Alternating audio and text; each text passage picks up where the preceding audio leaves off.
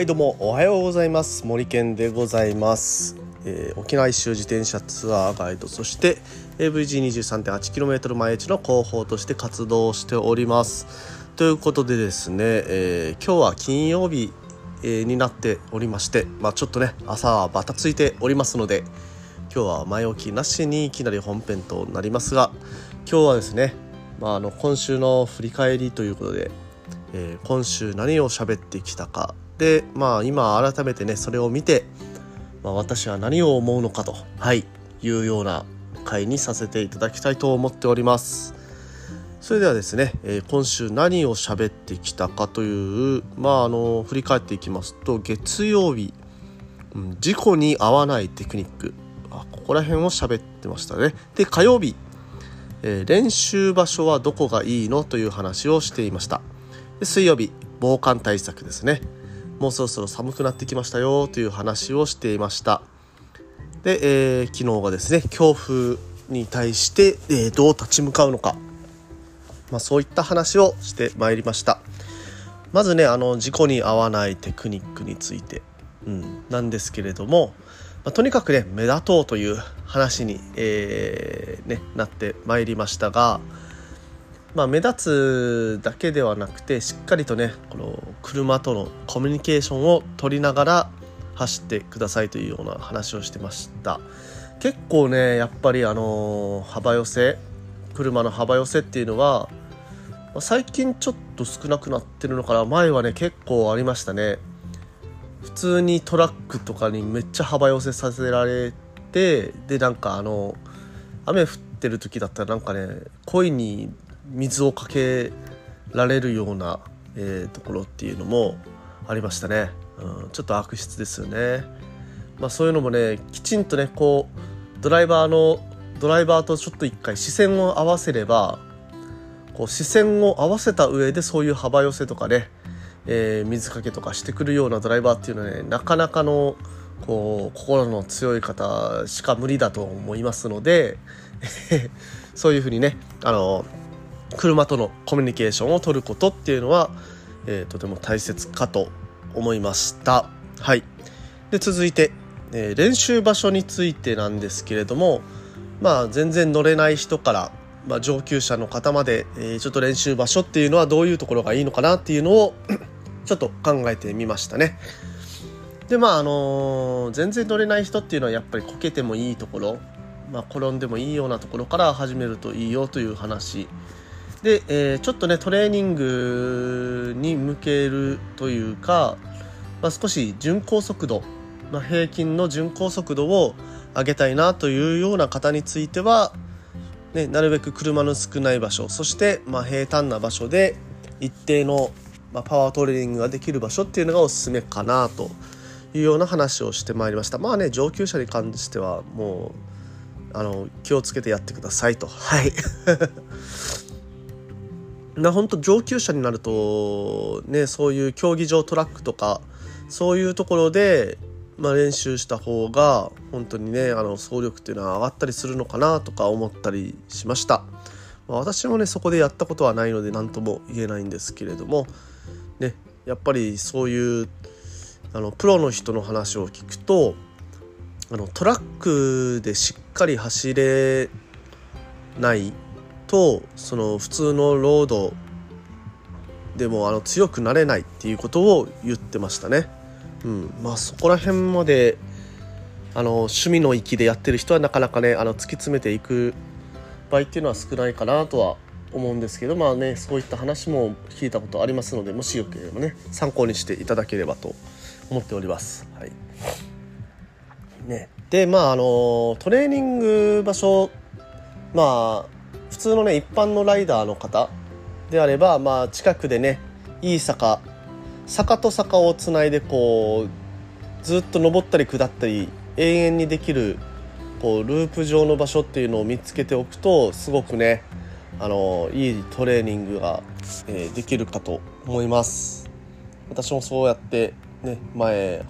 めちゃくちゃトレーニングにハマってた時はもう永遠にこう坂をループすると。いうようなコースを走り回ってました。はい、えーで続いてですね、えー防寒対策について話しましたね。まああのこれから寒い時期になってきて、まあ、正直沖縄ではそんなに防寒あの必要にはならないよという話をしましたがやっぱりね寒いものは寒いですよね。あの沖縄に住んでますと1年目はねめちゃくちゃあったかいな。もうあの半袖半ズボンで1年中いけるぜヒャッハーみたいな感じになるんですけれども。これがね2年目。まあ2年目まではいけるかな。3年目。うん3年目ねちょっと肌寒いかな。やっぱね冬は長袖つけようかな。4年目。こたつ欲しいです。こたつ欲しいです。もうこたつに入ってぬくぬくしたいです。みたいな。もうね沖縄の寒さに慣れてきちゃって、えー、寒いもんは寒いとあのー、普通のね内地の内地って県外なんですけどね沖縄県外の寒さにはもう耐えられませんみたいな体になっちゃうという現象が起きてきます。はいということでですねまあ防寒対策結局沖縄にいても必要にはある程度なるんですけれどもまああの県外だと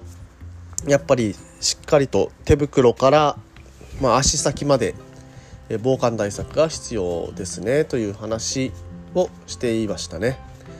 でまあ一方沖縄ですとまあウィンドブレーカーとかカッパとかあればいいでしょうととにかくねあの風よけ風を避けられればなんとかなるというのが、まあ、沖縄の防寒対策の現状でした。でまあその風なんですよね風沖縄は、え冬になってくると風が北の方からずっと強い風が吹いてくるというような話を起点にその次の日強風についてという話をしています。で強風についてなんですけれどもねやっぱりねあのー、沖縄の冬の風っていうのは結構強い、うん、本当に強い。ずっと強い。そうなんですよね。ずっと10メーター超えが一日中吹くとかいう日もざらにあります。うん、ですので冬にあのヘドムヘド岬まあ沖縄最北端の岬なんですけれどもそこに向かうライドっていうのはねある意味修行ライド、うん、というふうに位置づけしてますね。はい。まあ行きはずっと強風の中強風に立ち向かうしかないと。いうようなライドになってきます。まあね、だから冬に北に向かう時は是非ねあの隊列を組んで、えみんなで助け合いながら走るのがいいのかなというような気がしています。ね、でまああの怖いのはですね強風横風吹く時ですね横から風が吹いてくる時に自転車がよろめいてちょっと車とね接触しそうになったりとかそういった危ない経験をお持ちの方も多いかと思います。まあね、強風が吹く日はちょっとねそのディープリムのホイールを、ね、かっこいいディープリムのホイールなんですけどももうしょうがないから履き替えてそれで走るというようなことも、まあ、必要になってくるのかなというふうに思いました。うんねまあそういった形で、えー、今週は事故に遭わないテクニックという話から強風についてまで、えー、話してまいりました。まああのー、主にね今回は外的要因に関する、まあ、あの自転車の乗り方そこに合わせた乗り方というものについてフォーカスをしてきたような週になってますね。うんまあ、来週はねもうちょっと内的要因、えー、人にまあ、自分自身の内面内面？自分自身のまあトレーニングとか、まあ、そういったことにねちょっとフォーカスしたような話もできたらいいなと、えー、思いましたので、えー、ぜひともね、まあ、また聞きたいなとか、えー、自転車、ね、これから乗り始めて、ね、どういう風に乗っていったらいいのかなとかっていう風に思ってる方も、えー、ぜひともフォローしていただけたらと思います。えー、それでは、えー、今日はここら辺にさせていただきます。今日も一日いってらっしゃい。